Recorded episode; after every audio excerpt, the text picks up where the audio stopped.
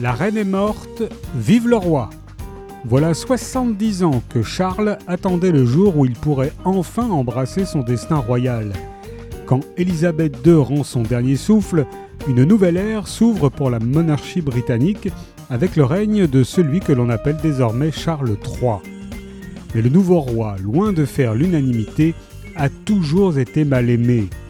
Dans ce livre, on découvre un enfant entouré d'une armée de valets mais totalement négligé par des parents accaparés par leurs obligations. Mal aimé aussi du peuple après sa relation tragique avec Diana et son remariage avec la très contestée Camilla.